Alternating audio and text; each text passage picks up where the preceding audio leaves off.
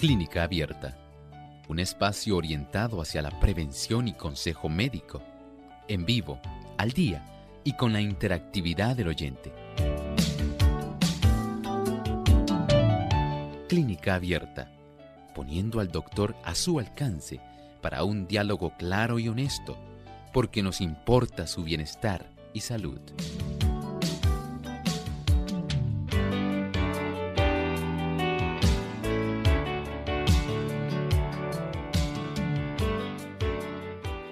Se encarga de transmitir la herencia a los descendientes. Hoy en Clínica Abierta vamos a estar hablando acerca de lo que es un gen.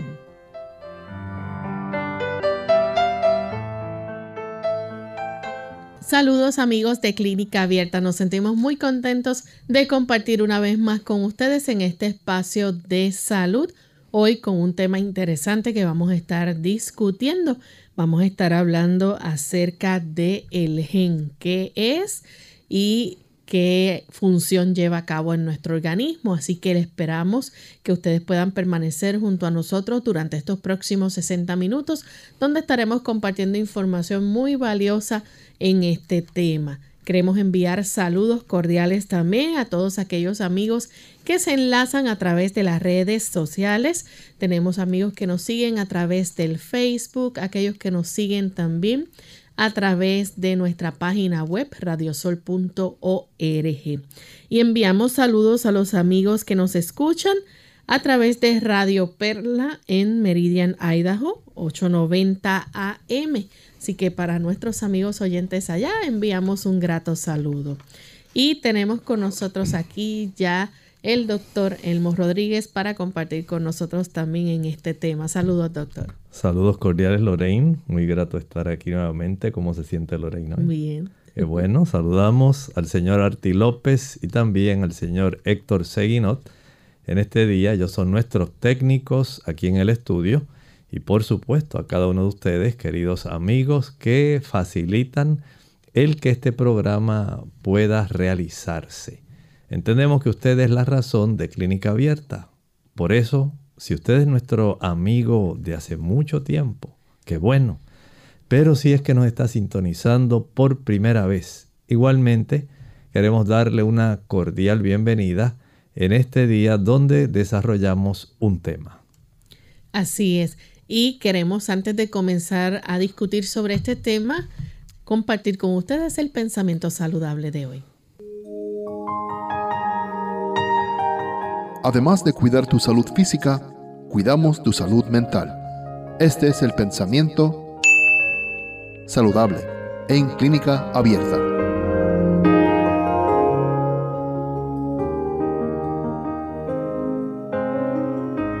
Los hijos serán en gran medida lo que sean sus padres. Las condiciones físicas de estos, su disposición y apetito, sus aptitudes intelectuales y morales se reproducen en mayor o menor grado en sus hijos. La ley de la herencia tiene en realidad unas repercusiones muy amplias.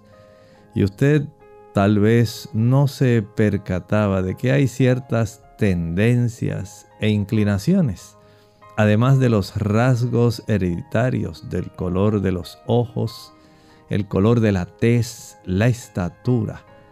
Hay otras cosas que pueden facilitar cierto grado de preponderancia en el aspecto de la herencia. Y hacemos bien en estar atentos en cuál es nuestro carácter porque en gran medida nuestro carácter influirá en relación a los deseos y ciertas inclinaciones que se desarrollarán en nuestros hijos, porque se pueden transmitir de padres a hijos.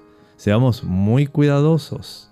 El Señor desea que nuestra vida pueda estar en armonía con Él es la mejor forma de nosotros asegurarnos el que se pueda transmitir una herencia que sea de la mejor calidad hacia nuestros hijos. Bien, y con este pensamiento saludable damos entonces inicio o introducción al tema que vamos a estar hoy tocando. Vamos a estar hablando acerca de lo que es un gen. Doctor, esto se le conoce también eh, para los amigos que nos escuchan y quizás sí han oído de esto, es el ADN. Bueno, sí, eh, en realidad el ADN básicamente es, digamos, la estructura secuencial básica para dar lugar al desarrollo de lo que funcionalmente se llama un gen. Digamos que el gen, esto en realidad es un término que se acuñó desde el año 1907, desde esa época. Aunque nosotros ya en la escuela hemos tal vez estudiado un poco en relación a Mendel y los guisantes, cómo se transmitían en las flores de la descendencia, ¿verdad? De ciertas matas de frijoles, de guisantes, y cómo había cierto tipo de transmisión que él pudo observar que se estaba desarrollando de una generación a otra y cómo era la distribución de estas características. Pero no es hasta el 1907 aproximadamente que se acuña este nombre. ¿Qué quiere decir nacimiento? Gen, ¿verdad? De ahí tal vez la palabra génesis, inicio, ¿verdad? El nacimiento de un nuevo mundo, el inicio de un nuevo mundo.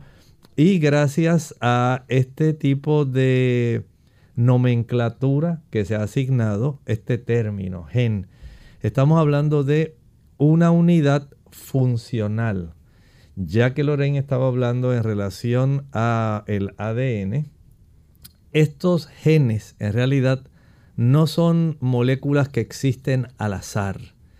Si nosotros pudiéramos pensar, eh, piense usted por ejemplo en un collar, un collar que tenga una dama donde está hecho de cuentitas. Todas las cuentas son iguales, ¿verdad? En el aspecto del ADN, nosotros sabemos que las cosas son muy diferentes. Para fines de simplificar, hacemos esta ilustración, esta símil, de que es un collar de cuentas. Pero en realidad es mucho más complejo que un collar de cuentas, porque en este caso, ese collar está preparado, escuchen bien, tiene unas moléculas que tienen fósforo, tiene una molécula que es un azúcar. En el caso del ADN, desoxirribosa, se llama 2-desoxirribosa. Y además de eso, tiene una, un aminoácido. Básicamente, toda la estructura de nuestro ADN es eso. Tenemos un fosfato, un azúcar, ribosa y tenemos desoxirribosa en el caso del ADN, en el caso de la RN ribosa. Y tenemos una base, en este caso, pues se proviene de los aminoácidos. Se usan básicamente cuatro bases Lorraine. Adenina, timina, citosina y guanina. Vean que este conjunto de bases ellas tienen unos enlaces, hay unos puentes que las unen, porque así el Señor lo diseñó. Mm. Adenina con timina, citosina con guanina. Ellas se unen por adenina y timina por dos puentes de hidrógenos, citosina y guanina por tres puentes de hidrógeno. Y tal vez si usted ha visto una molécula de ADN, ha visto que parece como una escalera. Una escalera que es en cierta forma semicircular. Ella va girando poco a poco, poco a poco, en forma de espiral, una espiral suave. Y estas, esta alternancia de la secuencia de estas bases va a dar entonces por cada cierta longitud la oportunidad de que exista un gen. Por ejemplo, un gen puede estar compuesto entre 100 de estas bases hasta básicamente cerca de 2 millones de ellas. Y eso es lo que determina, por ejemplo, cómo va a ser la tersura de la piel de una persona. Eso determina el desarrollo del corazón. Eso determina el desarrollo de la nariz, si la nariz va a ser perfilada, si va a ser un poquito curva, si va a ser anchita. Determina básicamente la forma de los ojos, todo lo que nosotros tenemos como ser humano, todo lo que usted puede pensar que tiene relación con usted desde el desarrollo del cerebro, todo eso va a ser muy importante que usted lo pueda visualizar para aquellos amigos que nos están viendo a través de eh, Salvación TV. Salvación TV. Lo pueden buscar en Facebook a Clínica Abierta y van a ver ahí las ilustraciones de la estructura del ADN. Se pudiera decir que van con un mensaje ya inscrito. Básicamente, ese, ese conjunto, la secuencia de ese conjunto de bases nucleotídicas es lo que va a dar un mensaje. Por ejemplo, piensa en las palabras. Nosotros sabemos que hay 27 letras en el alfabeto en español aproximadamente. Gracias a 27 letras, entonces se desarrolla unas palabras y esas palabras en forma organizada se desarrollan en oraciones. Y las oraciones nos brindan pensamientos, nos brindan una declaración, una sentencia. Algo así ocurre con el ADN. Con el ADN, aunque nosotros tenemos cuatro bases que dan lugares a los nucleótidos, estas cuatro bases solas, en lugar de 27 letras, son las que van a dar una secuencia que va a significar el que se desarrolle una característica, se desarrolle una proteína, se desarrolle una estructura, se desarrolle un órgano. Y esta secuencia no necesariamente tiene que ser tan comprensible como ocurre con las letras y nuestro alfabeto. Por ejemplo, usted sabe que puede ubicar la letra A, la letra M, la letra O, la letra R y dice amor. Pero si usted la ubica diferente, y pone la letra R, la letra O, la letra M y la letra A, las mismas cuatro letras, dice Roma. En el caso de estas bases nitrogenadas, Lorraine, es todavía más complejo.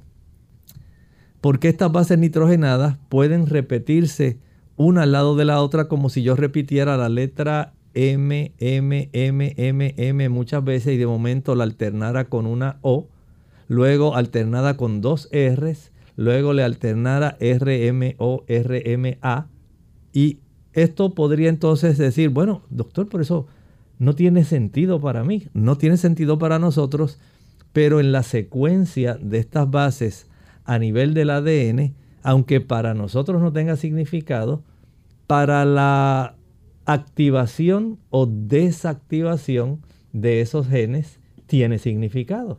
Y no todos los genes tienen la misma longitud de esas bases.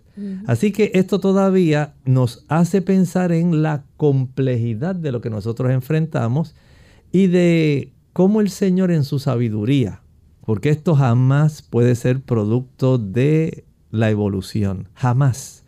El que hayan dos bases que se correspondan con tres puentes de hidrógeno, citosina con timina, y dos bases que correspondan con dos puentes de hidrógeno, adenina con timina, y que esté organizada en forma de una hélice, que esa hélice tenga unos segmentos que puedan decir, bueno, esta va a ser la secuencia de una dama que va a existir que se va a llamar Lorraine. Y ella va a tener el pelo negro y para que el pelo sea negro y para que el pelo sea largo va a tener esta codificación, esta secuencia va a tener los ojos color marrón, va a ser de esta estatura, va a ser de esta complexión. Y todo eso ya está ahí archivado en esa forma que usted no la ve porque no tenemos unos ojos microscópicos para llegar a verlo. Pero si usted por casualidad algún día ha visto una célula, por ejemplo, de la piel en un microscopio, se dará cuenta que esa célula tiene un núcleo. Dentro de ese núcleo, entonces tenemos lo que corresponde al archivo de todas estas características donde está el ADN. Así que si con mucha dificultad, y yo le diría demasiada dificultad, a veces se pudiera observar, digamos, el tamaño de un óvulo, que es la, digamos, célula más grande, que pudiera ser vista a simple vista, y es del tamaño de la cabeza de un alfiler. Fuera de eso, todas las demás células usted va a necesitar un microscopio. Y si usted quiere ir más allá, para ver entonces cómo está convertida o condensada este armario de características donde está el ADN, se llama la cromatina. Entonces usted tendría que tener un microscopio electrónico. Ve entonces la maravilla a la cual Dios nos ha expuesto y la maravilla de lo cual estaremos hablando hoy aquí en Clínica Abierta. Vamos a nuestra primera pausa amigos y al regreso vamos a seguir con este tema tan interesante. Ya volvemos. Hola, les saluda la doctora Esther García. ¿Pueden contribuir las bebidas gaseosas a un problema de peso? Seguro que sí. Impresionantemente las bebidas gaseosas son la mayor fuente de azúcar en la dieta estadounidense. De hecho, el consumo diario de refrescos añade aproximadamente 9 cucharaditas de azúcar a la dieta de las niñas adolescentes y unas 14 cucharaditas a adolescentes según la Administración de Drogas de Estados Unidos por sus letras o siglas en inglés USDA, el consumo de azúcar ha estado aumentando constantemente desde 1982 con los alimentos altamente refinados como el mayor contribuyente. La media lata de 12 onzas de soda tiene 10 cucharaditas de azúcar, pero incluso el pan blanco contiene aproximadamente 3 cucharaditas en cada rebanada. ¿Cuánta azúcar está envuelta en una lata de refrescos? Y se sabe que estudios recientes revelan que la concentración elevada de azúcar refinada en nuestra sangre deprime nuestro sistema inmunológico. ¿Qué bien haríamos en mantener en nuestra mente la promesa que se encuentra en Primera de Corintios 10:31. Si pues coméis o bebéis o hacéis otra cosa, hacedlo todo para la gloria de Dios.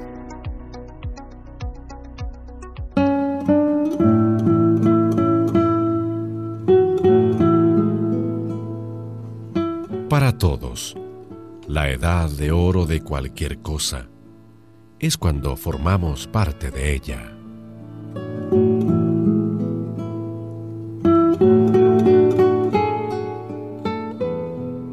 La pigmentación y sus alteraciones.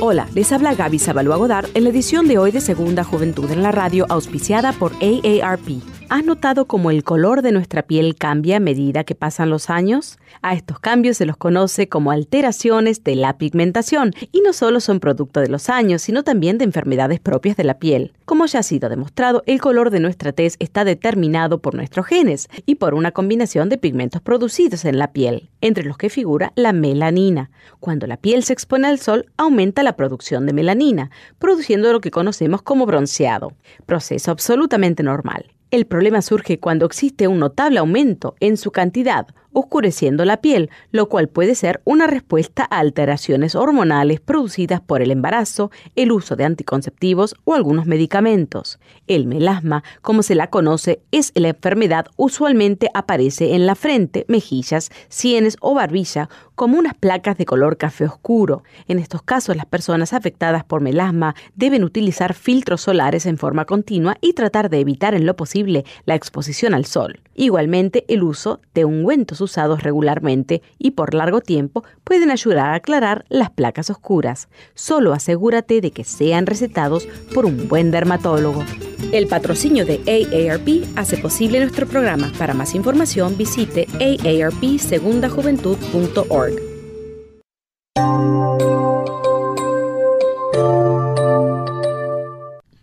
Ya estamos de vuelta en Clínica Abierta, amigos. Hoy estamos hablando acerca de lo que es un gen. Antes de la pausa, el doctor nos dio una introducción y nos explicó bien, ¿verdad?, cómo es que trabaja eh, o cómo se desarrolla este gen y qué este, es lo que va ahí en ese ADN, ¿verdad? Hemos visto la, prácticamente lo que contiene el ADN y que podemos decir que es lo que describe lo que uno es. Exactamente. Podemos decir que el ADN constituye la totalidad no solamente del aspecto físico nuestro, nos enfocamos solamente en el aspecto físico, sino también en todo lo que tiene que ver con el funcionamiento. Cada vez que usted forma insulina, eso está dado porque genéticamente hay un archivo que se activa en las células del páncreas, en las células beta del páncreas, esas células saben que ellas tienen que formar insulina. No la forman otros tejidos del cuerpo. Las células del músculo cardíaco saben que ellas tienen que contraerse.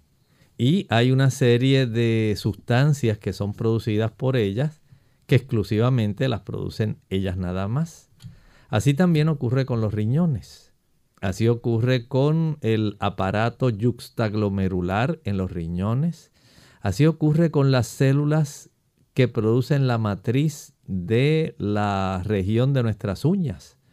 Cada área sabe qué va a hacer, pero nadie se lo enseñó, solamente Dios fue el que le puso a cada una su función. Y la función entonces está dada por la activación de los genes que corresponden al funcionamiento, digamos, para la producción de una determinada función. Por ejemplo, las células de la pared del estómago producen ácido clorhídrico. Dios fue el que le puso leyes a esas células para que ellas exclusivamente pudieran facilitar la producción de ácido clorhídrico de tal manera que ellas en virtud del el contenido que cae en ese estómago, en virtud de las enzimas que se dan cuenta de lo que está cayendo y de la porción del apetito cefálica, cuando usted ve y dice, ay, qué rico está este mango, me lo voy a chupar todito y casi me voy a chupar toda la semilla de lo sabroso que está ya el estómago se está preparando, ya el páncreas se está preparando, el intestino se está preparando. En cada región hay una especialización, hay una diferenciación de células, cada una de las cuales desarrolla su función en virtud de los planos que recibió cuando las células se estaban dividiendo en el momento del desarrollo embrionario. De acuerdo a ese desarrollo embrionario y a la migración de esas células, las células según se van multiplicando, unas van en la dirección de lo que será el sistema nervioso central, otras se acomodan para desarrollar la médula espinal, otras se van moviendo para desarrollar los ojos, otras van a desarrollar los arcos branquiales que proveerán otra serie de estructuras. Otras seguirán migrando, lo que eventualmente dará lugar a los ovarios, al útero. Y así cada una de, de estas células que pertenece a un grupo específico tiene un plano que le ha sido dado así como a un constructor se le da un plano para que lo siga y desarrolle un edificio dónde van las paredes, cuál va a ser el grosor de las paredes, si en esas paredes va a ir algún tipo de receptáculo, si esas paredes son de carga o son solamente de divisorias. Cada una de ellas tiene funciones específicas, mucho más complejas que las que usted puede a, simplemente, a simple vista pensar. Y es que el Señor en su gran sabiduría dio esta serie de funciones específicas. Por ejemplo, hace un rato estábamos hablando del ADN cuando estábamos hablando en forma, una símil, como si fuera un collar. Si en lugar de cuentas usted pensara que cada una de esas cuentas fuera un dispositivo de memoria, un pendrive, una memoria USB, todavía sería más complejo porque usted recibe de su papá una cantidad de esas memorias que codifican para diferentes tipos de células y funciones. Y recibe de su mamá otro conjunto de los mismos genes, pero para estas mismas funciones, durante el proceso de fecundación ocurre un intercambio y van entonces a desarrollarse de acuerdo a ciertas leyes que hay, se van a desarrollar donde van a predominar unas características, por ejemplo, para que usted nazca con el labio más delgadito parecido al de su papá, mientras que su hermana nació con los labios más gruesos parecidos a los de la mamá. ¿Por qué en una nacieron los labios más delgaditos y en la otra nacieron más gruesos? Bueno, hay leyes que regulan todo esto. Igualmente, así ocurre con el aspecto de todo el andamiaje que constituye usted y yo. Estos son cosas maravillosas. Y estas cosas maravillosas nosotros debemos comprenderlas, porque aun cuando tal vez no podamos recordar todas las palabras, sí podemos tener una idea de que el Señor de una manera maravillosa puso cada cosa en su sitio. Y esto no es solamente con nosotros, ocurre también con los animales. Y el animal, pues la vaquita va a desarrollar, por ejemplo, esos dos cuernos a los lados de su cabeza, no salen en otra parte del cuerpo, salen ahí. Usted desarrolla su cabello específicamente en el cuero cabelludo, en las axilas, en el área púbica, pero otras personas van a desarrollar una mayor cantidad de vello en todo el cuerpo. Y usted pensará, ¿y a qué se debe eso? Bueno, sencillamente es que tenemos una distribución que ha sido eh, barajada entre la herencia que nos da un padre y la herencia que nos da una madre. Y cómo esto nos permite desarrollar un intercambio donde se comienza a manifestar una expresión. Hay unos genes que van a comenzar a dar señales de que este es el gen que se va a desarrollar con esta característica, que proviene del padre, mientras que el otro proviene de la madre y otras dos o tres características más que se van a parecer a las de la madre y no las del padre. Y este tipo de, digamos, distribución hace que cada ser humano sea diferente. Por eso no podemos encontrar dos seres humanos que sean iguales. Sí habrá gente que se parece, que tiene ciertas características, pero sabemos que, así como ocurre con las huellas dactilares, no hay dos seres humanos que tengan el mismo patrón de huellas dactilares, precisamente por eso. Piensa entonces la probabilidad de recombinación que tienen nuestros genes a lo largo del tiempo. Y por qué, por ejemplo, en usted se puede dar una característica que su mamá la identifica, mira, saliste a tu abuelo. Mm. Dice, pero no que nací de papi y mami, sí, pero es que en los genes de papi habían genes del abuelo. Y se desarrolló, se manifestó, se expresó esa característica y dio lugar a que usted la desarrollara. Y algunos dirán, mira, no salió ni al papá ni a la mamá, es puritito el abuelo, dice la gente.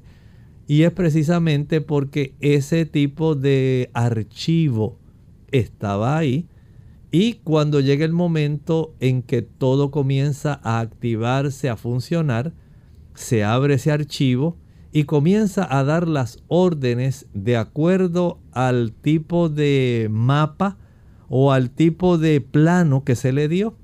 Y de esa manera usted y yo somos desarrollados y por esa razón es como funcionamos.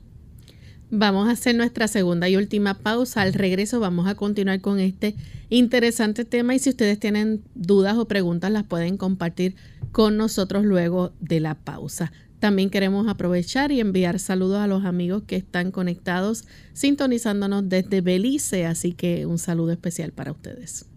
La segunda juventud es mejor que la primera. Hola, les habla Gaby Zabalúa en la edición de hoy de AARP Viva, su segunda juventud en la radio, auspiciada por AARP. De vez en cuando me acostumbras mentir sobre tu edad, aunque te creas que decir este tipo de mentira piadosa es cosa de mujeres, últimamente muchos hombres también se quitan años de encima. Las razones son varias. La discriminación social por parte de la comunidad que solo valora la juventud y la belleza es una de ellas. Sin embargo, la exclusión de buenos puestos de trabajo, si se sobrepasan de los 50 años, es otro motivo importante.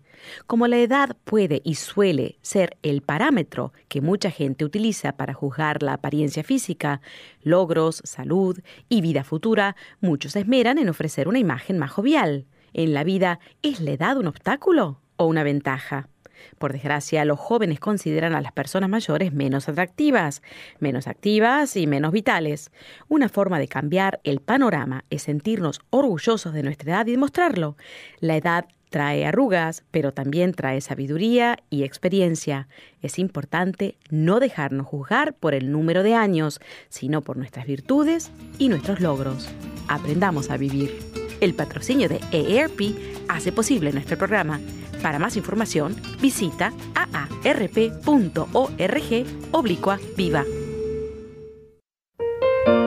Entre la mente y el cuerpo hay una relación misteriosa y maravillosa. La primera influye sobre el último y viceversa.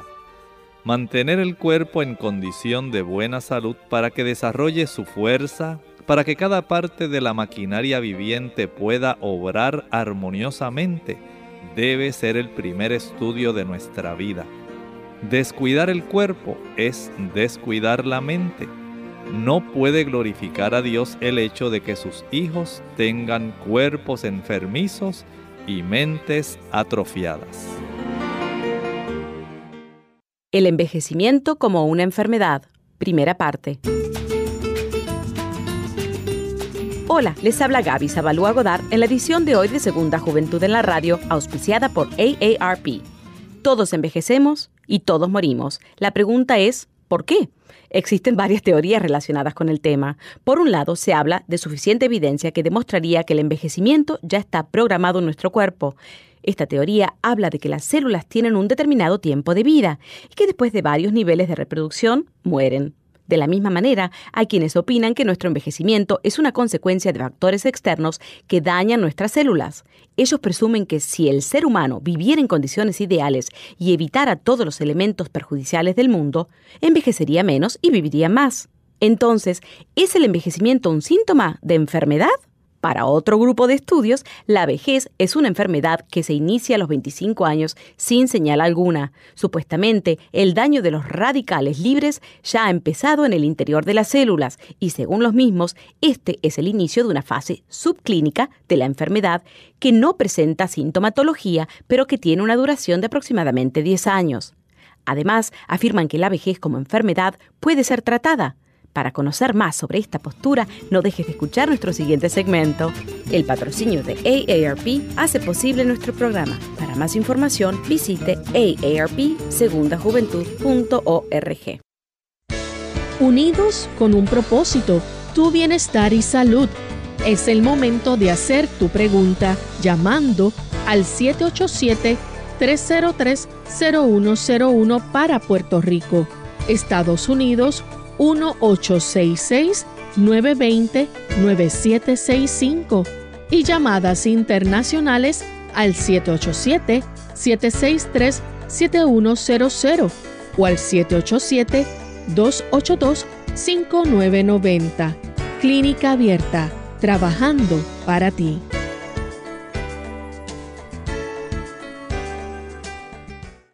Clínica Abierta. Ya estamos de vuelta en Clínica Abierta, amigos. Hoy estamos compartiendo con ustedes sobre el gen, lo que es el gen, las funciones que lleva a cabo, ¿verdad? Los genes en nuestro cuerpo. Y vamos a hablar un poco también sobre qué relación pueden tener las enfermedades, si son hereditarias. Pero antes de eso, vamos a tomar la llamada, la llamada de la señora Carmen. Ella se comunica desde Las Marías Carmen, ¿nos escucha? Sí, buenos días. Saludos, bienvenida. Gracias. ¿Hay alguna manera que a través del laboratorio, como hemos visto muchas situaciones en diferentes países, de que el ADN, el gen del cuerpo, pueda ser modificado a través de, experimentos físicos, así sea en contra de nuestra voluntad, como una vacuna o algo así? Uso por el teléfono, por favor. Gracias. Muchas gracias.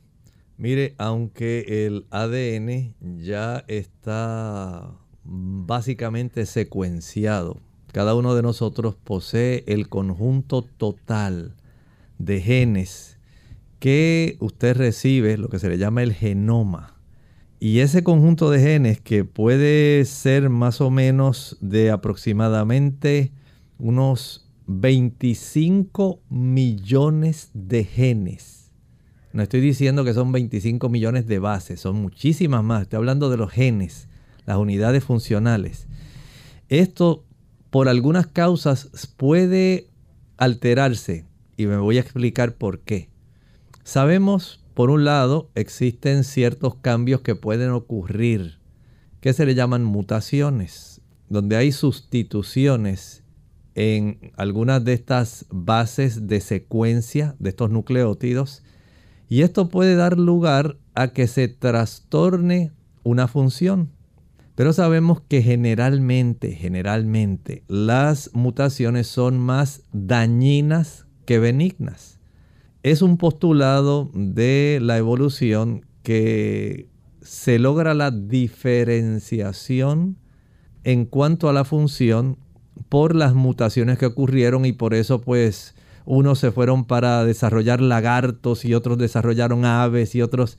Cuando eso es muy, muy, eso es casi imposible, por así decirlo, el hecho de que algo así pueda ocurrir, porque ya cada lagarto va a dar lugar a otros lagartos, los caballos van a dar lugar a caballos.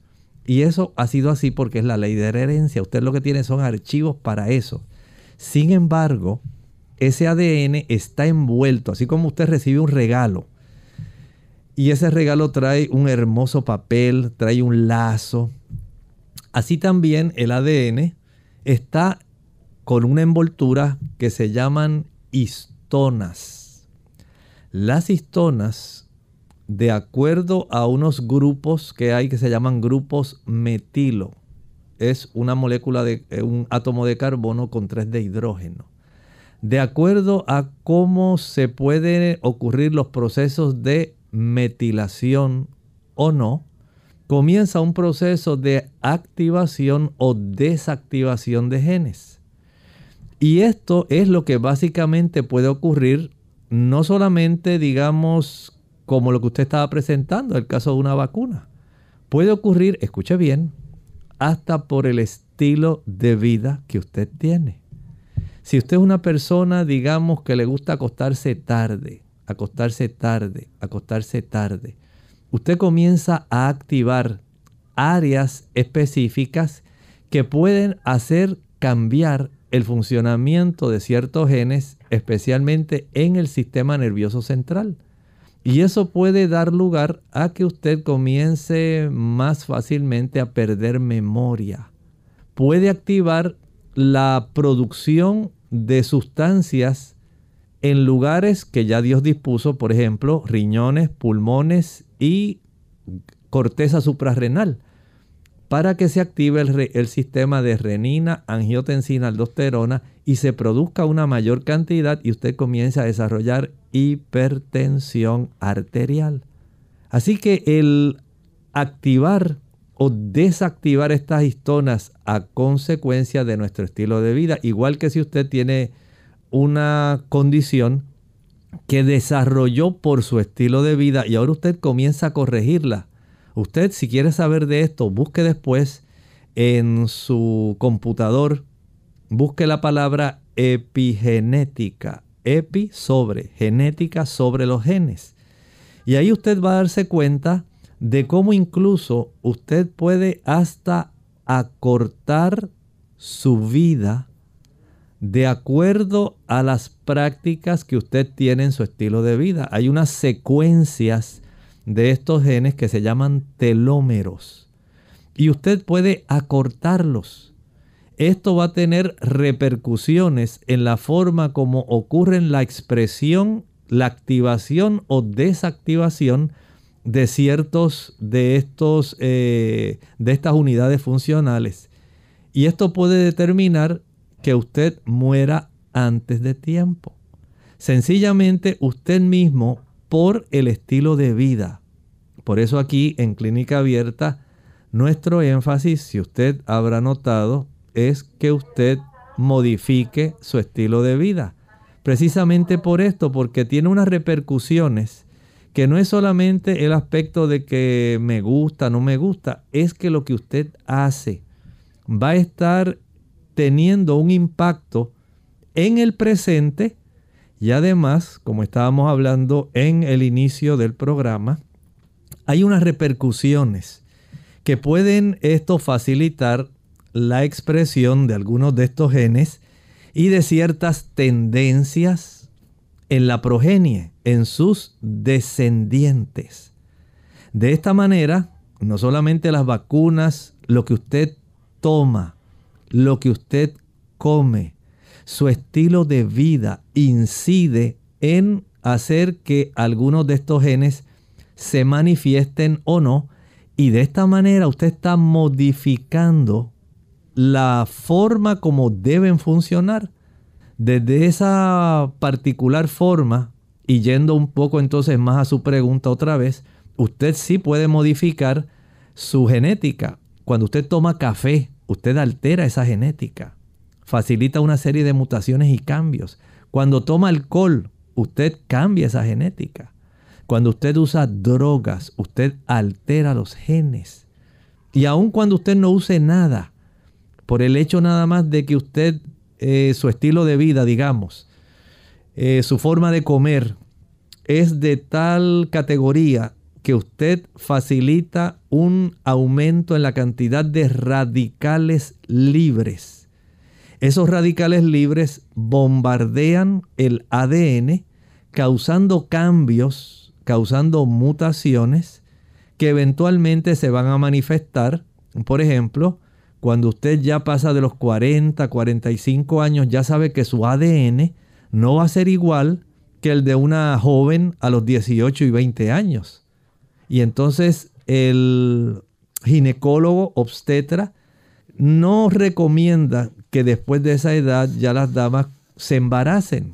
Usted pensaba que usted tenía toda la vida para embarazarse, que su descendencia iba a ser igual, pero lamentablemente los radicales libres a los cuales el ADN, especialmente de los ovarios, de los óvulos, se ha estado exponiendo, va a producir una serie de cambios que van a afectar esa descendencia y la probabilidad en que se desarrollen trastornos genéticos a consecuencia de ese estilo de vida tiene una repercusión real. Así que noten que esto es mucho más amplio que solamente haberse expuesto a una vacuna que, tenía un RNA mensajero. Esto va más allá. Nuestro estilo de vida está también causando algo similar. Y si usted comienza a juntar todos esos factores, entonces ya usted puede tener una idea de cuántas cosas pueden suceder en esos planos básicos, que son los que hacen que nuestro cuerpo funcione de la manera como funciona y puede alterar la síntesis, el procesamiento de diferentes tipos de proteínas. Tenemos entonces la llamada de Juan que se comunica de Estados Unidos. Adelante, Juan. Sí, buenos días, Dios les bendiga. Eh, eh, doctor, yo reconozco exactamente todo lo que me dijo, lo entiendo, pero ahora no puedo reformular la pregunta. ¿Es una relación directa el Alzheimer con el ADN? Muchas gracias. Tiene una relación directa, no porque necesariamente por el hecho de que su papá tuvo Alzheimer, usted lo tiene que tener, pero, pero, la calidad del alimento y su estilo de vida facilitan que el cuerpo desarrolle inflamación, que es el mecanismo básico para que esto se desarrolle, desarrolla inflamación en las células del sistema nervioso central, especialmente las células gliales, que son las células de apoyo a las neuronas. Cuando esas células gliales que le facilitan el alimento, que le facilitan la glucosa, que colaboran para que las neuronas puedan ejercer sus funciones, si esas células gliales comienzan a sufrir eh, procesos inflamatorios y comienzan a inflamarse los alrededores de esas células, es bien, bien probable que la neurona se va a afectar y la calidad del apoyo que esas células gliales le van a proveer a las neuronas va a ser totalmente inadecuado. De ahí entonces que las neuronas comienzan a disfuncionar y se inicia un proceso donde una gran cantidad de proteínas que normalmente deben funcionar de una manera. Tenemos unos microtúbulos que serían como parte del esqueleto, el equipo de sostén que tienen las células. Así como nosotros tenemos huesos, las células tienen microtúbulos que son muy importantes. Y todo eso se trastorna, comienza a funcionar, a funcionar totalmente alterado y comienza un proceso de daño y muerte. De ahí entonces que áreas específicas de los núcleos, por ejemplo la amígdala, del sistema activador reticular ascendente, del área del hipocampo. Todas esas áreas comienzan a alterarse y si le sumamos a eso una incapacidad por parte de las células de la corteza de nuestro cerebro en producir y almacenar acetilcolina, entonces ya tenemos básicamente todo el fundamento, toda la zapata para que se desarrolle un cambio tan grande y tan destructivo como lo es el Alzheimer. Y eso pues tiene que ver, como estaba hablando, es algo multifactorial.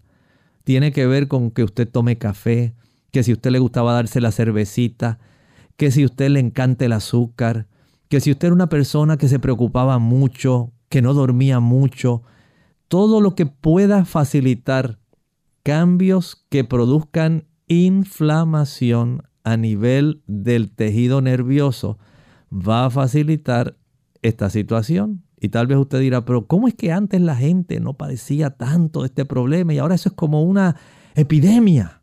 Bueno, antes la gente comía mucho más sencillo. No comían tanta carne no comían tantos productos animales, se comían más viandas, vegetales, verduras, ensaladas, frutas. La vida era más sencilla, no había tantas preocupaciones, no había tanto estrés. Sí, la gente tomaba café, pero la gente no podía comprar tantos cigarrillos como compra hoy día. No tenían la oportunidad de tomar tanto alcohol como toman hoy día. Y la vida era más sencilla. Las personas se acostaban más temprano. Sus trabajos eran más físicos. Se exponían más al sol, respiraban más aire limpio. La vida tal y como nosotros la conocemos ha desarrollado una serie de oportunidades que están afectando de una u otra forma la expresión genética en nosotros y en muchos casos está facilitando el desarrollo de muchas condiciones, entre ellas el Alzheimer. Tenemos, otra llamada, la hace Ginette de Estados Unidos. Adelante Ginette con la pregunta. Sí, buenos días. este, Pues les estoy llamando acá desde el estado de Washington y pues les felicito por este programa tan bueno que tienen y pues que nosotros, aunque estamos acá bien lejos, podemos disfrutar por medio de el Internet. Mi pregunta es, cuando una persona ha recibido muchos trasplantes de, como de sangre, o sea, transfusiones de sangre, eh, ¿puede cambiar el ADN por esas transfusiones de sangre? Le pregunto porque cuando mi hijo era bebito, él nació muy prematuro y su hemoglobina se le bajaba mucho. Él recibió muchos transfusiones de sangre este, puede afectar eso al ADN de él o de una persona? Gracias.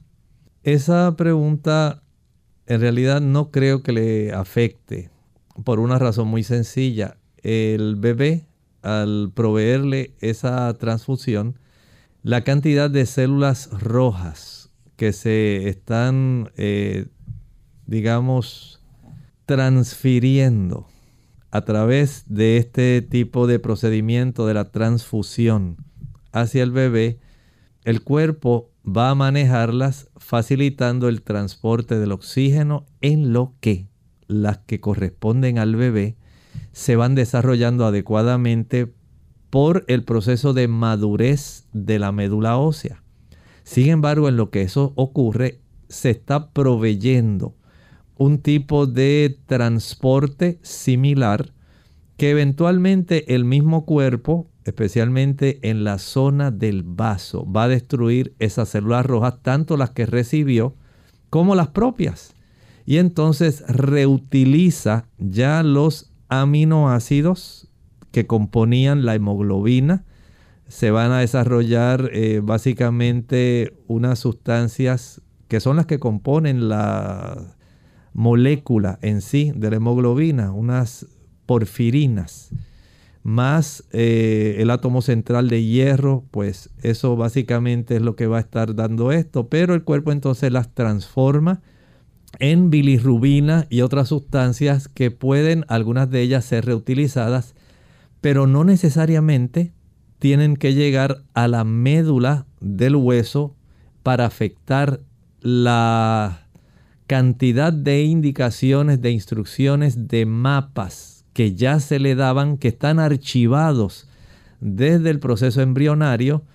Eh, desde ese punto de vista no creo que eh, esto vaya a desencadenar esa situación. Pudiera ser, no tengo un conocimiento preciso de eso, pero que a muy largo plazo, si acaso algún tipo de estímulo raro pudiera llegar, pero en el conocimiento que tengo en este momento, no entiendo que deba alterar para nada ese conjunto de nucleótidos que ya él tiene y que por la juventud del momento en que a esto se puso cuando su cuerpo debía reaccionar, no es porque no tuviera la capacidad, sino porque no se había desarrollado totalmente la madurez de la médula ósea para poder entonces eh, producir la cantidad suficiente de glóbulos rojos. Pero a mi parecer entiendo que no debiera influir. Tenemos entonces a la amiga Teolinda que nos llama de Estados Unidos. Adelante, Teolinda. Sí, buenos días, señora Vázquez. Dios la bendiga. Doctor, ah, buenos días ah, para todos. Eh, quería preguntarle, fíjese que los alimentos, las personas, por ejemplo, que comen ranas, que comen lagartos y cosas así, ¿verdad? Eh, yo soy de la selva del Perú. Eh, y entonces eh, la gente muchas veces salen niños raros, a veces con deformaciones mm, de forma de animales. Una vez yo tuve la experiencia cuando tenía 10 años de ver a un a, un bebé que tenía la forma del perezoso con sus deditos y, y hasta la miradita así de los ojitos de, del perezoso y sus piecitos también igualito. Y decía las personas porque la mamá odiaba al perezoso, la asustó el perezoso y entonces eh, engendró así este bebé. Tendrá que ver algo eso, porque muchas veces la gente dice, ah, porque lo odia tal persona, o come ciertos animales, o de repente quiere comer y sale con esa forma. Tendrá que ver eso, eh, doctor, con los genes para hacer así. Pues yo vi a un niño así. ¿Qué enfermedad puede causar esto? O esas deformaciones que le da, yo le vi como un pelejo, allá decimos pelejo al perezoso. Así que muchas gracias, doctora, a mí sí, sí me da cierta información, eh, me, dio curiosidad eso, con los genes puede. Gracias. Mire, en realidad, eh, cada especie, Dios la creó con todo el archivo de aquellas secuencias típicas de esa especie y usted busca el relato bíblico y va a encontrar que cada animal se iba a reproducir según su especie. Bueno, otra cosa es que puedan ocurrir, como estábamos hablando hace un momento, el que el consumo de ciertos productos pueda activar o desactivar una cantidad de genes que pueden resultar perjudiciales. Piense por ejemplo esto, en el código en el código genético nuestro hay áreas que se llaman oncogenes. Eso quiere decir genes que pueden dar lugar al desarrollo de cáncer. Sencillamente usted los activa por su estilo de vida. Así puede ocurrir también con el aspecto de ciertas deformaciones. El tipo de alimentación, como hablaba hace un ratito, por ejemplo, el uso del el café, el uso del el alcohol, el tabaco, las drogas. Es más, hay hasta medicamentos que se utilizaron. Usted recuerda la talidomida. La talidomida facilitaba un desarrollo anormal en algunos eh, embriones que cuando nacían el niño tenía ya más bien como una forma de foca y se le llamaba focomelia. Sencillamente porque un fármaco afectó. Usted puede comprender por qué entonces hay que ser muy cuidadoso especialmente en época de la gestación. Porque hay fármacos que pueden alterar esa secuencia de genes, activar unos, desactivar otros, trastornar algunos y entonces se pueden desarrollar, por ejemplo, como ocurre también con ciertas plantas que pueden también alterar esa secuencia o activan o desactivan. Entonces hay que ser muy cuidadoso, no porque una persona le echara mal de ojo o porque no le gustara un animal, por eso necesariamente va a nacer así.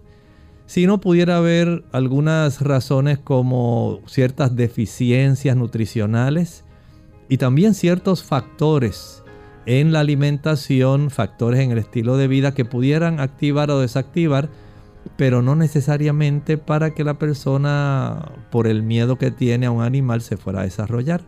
Pero ciertamente sí hay trastornos que pueden generarse a consecuencia de diferentes productos, incluyendo los fármacos. Bien amigos, lamentablemente el tiempo se nos ha acabado, ha estado muy interesante este tema en el día de hoy. Esperamos que puedan aprovecharlo y nosotros pues lamentablemente tenemos que despedirnos. No sin antes recordarles que mañana a la misma hora tienen una cita con nosotros nuevamente. Vamos a estar en nuestro segmento de preguntas y nos despedimos con este pensamiento para meditar. Tercera de Juan 2 nos dice, amado, yo deseo que seas prosperado en todas las cosas y que tengas salud, así como prospera tu alma. Bien, nosotros nos despedimos y será entonces hasta el día de mañana. Con cariño compartieron el doctor Elmo Rodríguez Sosa y Lorraine Vázquez. Hasta la próxima.